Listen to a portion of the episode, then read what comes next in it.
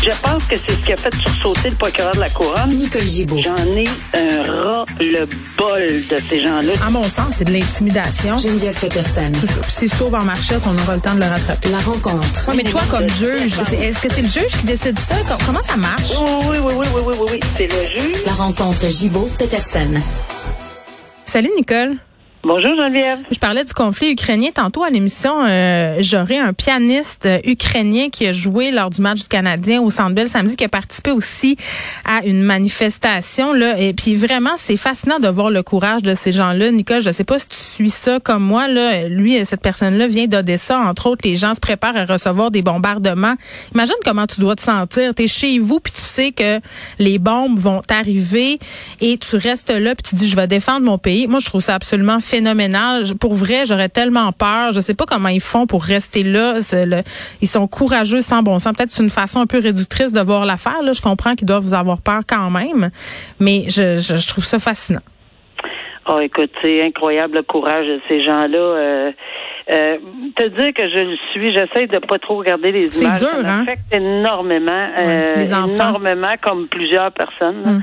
Euh, je, je, je lis, par exemple, sur le sujet, je m'enrage, je veux partir, euh, je, je, je vais y aller. Ben, c'est évident que j'irai pas, là, mais euh, je comprends l'appel Ben oui. des gens, puis j'essaie de faire ce qu'on En tout cas, on essaie de faire tout ce qu'on peut euh, parce que c'est vraiment démoralisant, puis c'est vraiment choquant de voir tout ce qui se passe. En tout cas, on va Exactement. Va mieux aller. Ben oui, puis que ce conflit-là euh, se termine au plus vite. 19 jours déjà, on n'aurait jamais pensé ça possible.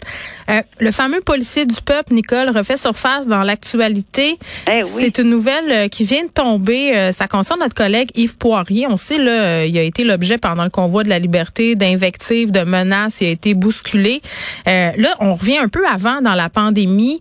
Maxime Ouimet, cet ex-policier complotiste qui a admis avoir harcelé Yves Poirier, euh, il a leaké son numéro de téléphone en ligne euh, et a fait une publication aussi où il a sous-entendu euh, aurait mis euh, le feu à son commerce pour avoir un scoop. C'est une publication qui a été retirée des médias sociaux très rapidement des internautes, comme c'est le cas 100% du temps, Nicole. quand tu poses quelque chose sur les réseaux sociaux puis tu l'effaces, les chances pour quelqu'un ait fait une screen capture sont de 100%. Euh, donc, évidemment, ces gens-là avaient fait une capture d'écran. Reconnu coupable. Oui, puis c'est euh, exactement raison. C'est le oups, je l'enlève en espérant que ça sera pas le cas, on le verra pas. Mais oui, ce policier-là, euh, en fait, moi je dirais que c'est une bon, euh, je sais pas si c'est une première là, mais dans le cas de de Yves Poirier, euh, effectivement, euh, c'est pas la première fois qu'il se fait harceler, ça sera pas la dernière parce que euh, évidemment on l'a vu dans le convoi là, pour la liberté et, et- et j'ose espérer que ça va continuer, qu'on va dénoncer, que les jeux et Yves Poirier et d'autres vont dénoncer. J'en suis convaincu. Il faut le faire. Ici, il le fait.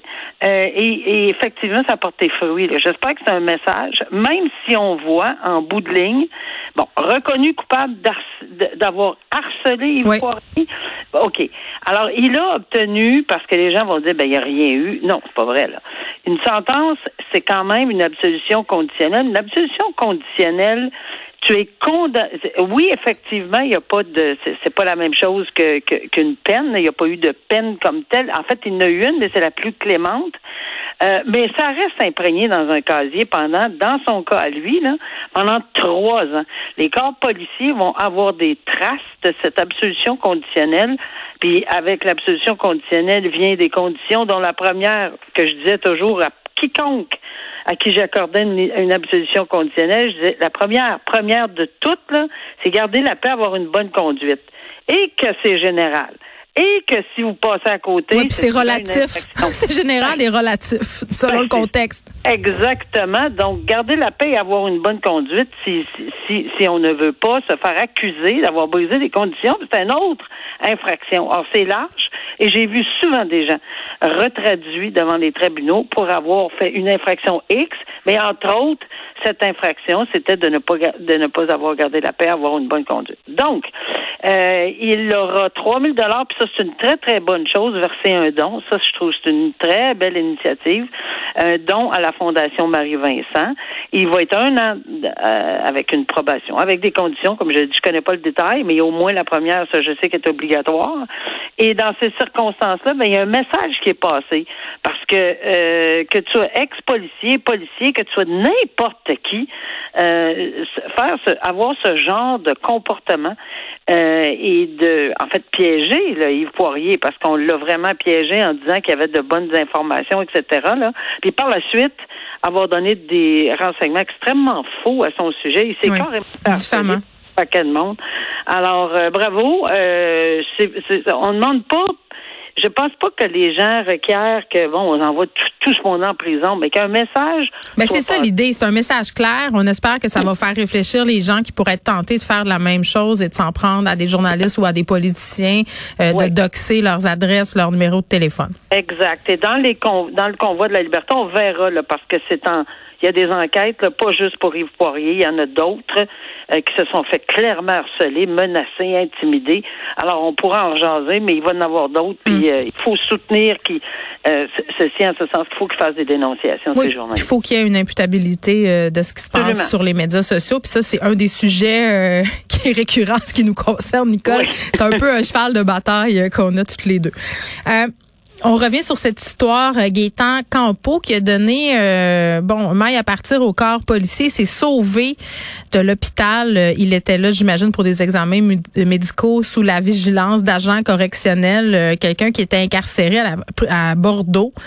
Euh, il s'est poussé, je pense, c'était avec la voiture euh, d'une infirmière. 18 heures plus tard, Nicole, il a été retrouvé sur le territoire de Longueuil. Et écoute, moi, je regardais ça aller vendredi, puis là, bon, on l'a retrouvé heureusement, là, puis la prison de Bordeaux, je pense, c'est deux ans, moins un jour, là, donc ça doit pas être un crime majeur, tu nous corrigeras, là. Mais quand même, qu'il ait pu échapper à la vigilance des gens qui étaient en charge de le surveiller, euh, ça fait au pain un peu. Oui, mais je, je suis convaincue qu'on va avoir une, Ben, une, une, on une- est- une- une jolie Oui. enquête interne de partout, là, pourquoi, où, comment, comment qu'est-ce qui s'est passé. Mais oui, il purgeait une sentence. Maintenant, des fois, ils sont en euh, entre deux, là, c'est mais je pense que c'est c'est fort possible que ça soit pour une sentence de deux moins un, mais c'est déjà arrivé que même pour des pénitenciers, euh, certains euh, accusés logent temporairement, c'est un- comme un hôtel avec des barreaux, là, temporairement, s'il faut qu'on aille d'un- d'une institution à une autre, par exemple d'un palais de justice à une autre. Alors, je ne sais pas pourquoi il était incarcéré, mais disons qu'on peut déduire que c'était ça. Peu importe, il est en détention. Alors, que ça fait, c'est qu'il va faire face encore à des accusations, autres accusations, euh, d'évasion légale. Parce que quand on est détenu et qu'on est surveillé, ça veut dire que et qu'on s'éch- on s'échappe, là, on s'évade, ben, c'est une infraction au code criminel. Et normalement, j'ai rarement vu, en tout cas moi, je l'ai jamais imposé, puis c'est ce que la couronne réclamait à chaque fois qu'il arrivait quelque chose de ce genre-là. Euh, c'était c'est consécutif à toute sentence qu'il purge présentement. Normalement, il y a personne qui va dire bon ben c'est une petite erreur de parcours là, mettez ça concurrent, il restait trois mois, on va lui donner un petit deux mois, puis ça va tout rentrer ensemble. C'est pas comme ça que ça fonctionne. Pas pour une évasion légale. Si effectivement on l'accuse, j'imagine qu'on va déposer ou on va soumettre le taux au DPCP pour euh, faire face à des accusations euh, de- d'évasion de, garde légale. Il y a aussi le vol de voiture. Euh, leur, alors euh, tout ça là, toutes les infractions Mais possibles. c'est un peu niaiseux. Tu sais, t'es à la prison de Bordeaux, tu feras pas mille ans de prison, puis là, tu viens de t'arranger et de continuer pour en faire plus. Je veux dire, en cas, on pourrait questionner la santé mentale aussi, j'imagine, dans ce dossier-là, là, mais c'est une drôle de Pour décision. avoir vu, pour en avoir vu plusieurs, là, le raisonnement, c'est pas en premier plan dans, ce, dans, dans le Oui, concept je comprends. Pour ces gens-là. Puis c'est pas nécessairement des questions de, de santé mentale. On dirait qu'il y a quelque chose là, qui, qui, qui est, oups, la petite lumière s'éteint deux Mm. secondes, puis ils réfléchissent pas du tout aux conséquences. Mais pas du tout aux conséquences. Puis tu as raison. Quelqu'un qui réfléchit, un plus un égale deux. Je suis pas pour me taper d'autres sentences Ben oui. de plus, etc. Toute logique là, dans nos têtes, dans la tête de tout le monde, excepté que là, oups, il voit une petite porte ouverte, puis il peut s'en aller, il pense pas au reste. Là. Alors voilà. Bon, c'est peut-être pas le crayon le plus aiguisé de la boîte. je vais pas dire ça. Euh, malheureusement, une autre histoire de pornographie, euh, Nicole. Puis je lisais l'article en dînant, j'aurais pas dû là, euh, des faits épouvantables. Un homme qui a attiré de nombreuses fois deux sœurs dans sa chambre, euh, regardait de la pornographie, se touchait, là, voulait avoir des contacts avec elle. Et moi, ce qui vient me chercher dans cette histoire-là, c'est c'est quelque chose qu'on entend souvent avec les pédophiles quand ils essaient un peu de se défendre de leurs gestes, c'est de dire ah c'était éducatif. il y avait une vertu éducative à ce que je faisais. C'est incroyable d'entendre encore en 2022 ce genre de propos. En ce qui a trait à des enfants aussi vulnérables, euh, placés dans un contexte très particulier parce qu'ils gardaient là au retour de l'école dans un et de penser même que quelqu'un va même accrocher au mot éducatif ça n'a encore une fois là, c'est pas le crayon de aiguisé là, qui sort ces affaires-là. -là, c'est ridicule. C'est complètement ridicule comme théorie, puis je pense que le tribunal a clairement vu à travers ce il y, a même pas un iota de défense possible avec ce, ce, genre de comportement-là. Euh, tu minimises pas la portée de, de, de ces gestes-là. Il y a rien de pire, rien de pire devant un tribunal. Euh, dans ce cas-là, t'es mieux de pas rien dire et laisser la preuve se faire. Euh, on verra comment ça va être euh, sur sentence, parce que à, ma connaissance, la sentence n'est pas prononcée dans ce dossier-là. Ça va, ça va venir à un moment donné. Mais encore une fois, on est en matière de vulnérabilité pour des hmm. enfants mineurs, sur des enfants mineurs, et la Cour suprême, Friesen, encore une fois, est très très clair. On, il va, il va payer cher ces gestes-là. Alors, il est coupable de tous les chefs d'accusation. C'est un comportement hmm complètement euh, dégoûtant. Alors, euh, voilà. Oui, euh, une histoire qui donne froid dans le dos. Nicole, trois jeunes qui sont accusés d'agression sexuelle armés. Ils avaient, ils avaient fomenté un plan. Ils voulaient droguer un jeune garçon, le séquestrer, le battre lors d'une soirée là, qui était vraiment prévue pour piéger cette victime-là. Donc, vraiment de graves accusations. Là. C'est de très, très, très, très graves accusations. Mais ce qui est très déplorable, évidemment, sont, contrairement à l'autre dossier dont on vient de discuter, il n'y a pas de condamnation, là, sont accusés. Donc, présomption d'innocence, on en convient, on le sait. Mais si les faits sont exacts, mm. si les faits sont prouvés hors de tout doute raisonnable, ben, c'est vraiment terrible. Puis le fait qu'on a 18 ans quand on ces, ces actes-là. C'est pas des c'est très très près de la ligne mineure parce que sinon on n'aurait pas pu même pas les nommer ni les photographier comme on voit dans les journaux présentement parce que ça aurait une, un interdit. Mais effectivement, euh, voie de fait, lésions corporelles, menaces de mort, séquestration, vol, c'est et, et dans le contexte épouvantable, le jeune homme, si c'est vrai toujours, le jeune homme aurait été clairement ciblé. Donc, on parle ici de préméditation. Puis ça, la préméditation dans un, contexte criminel, c'est toujours un élément, un ingrédient majeur. Si on prouve ceci, là, c'est majeur pour les conséquences par la suite, la culpabilité et la sentence, toujours.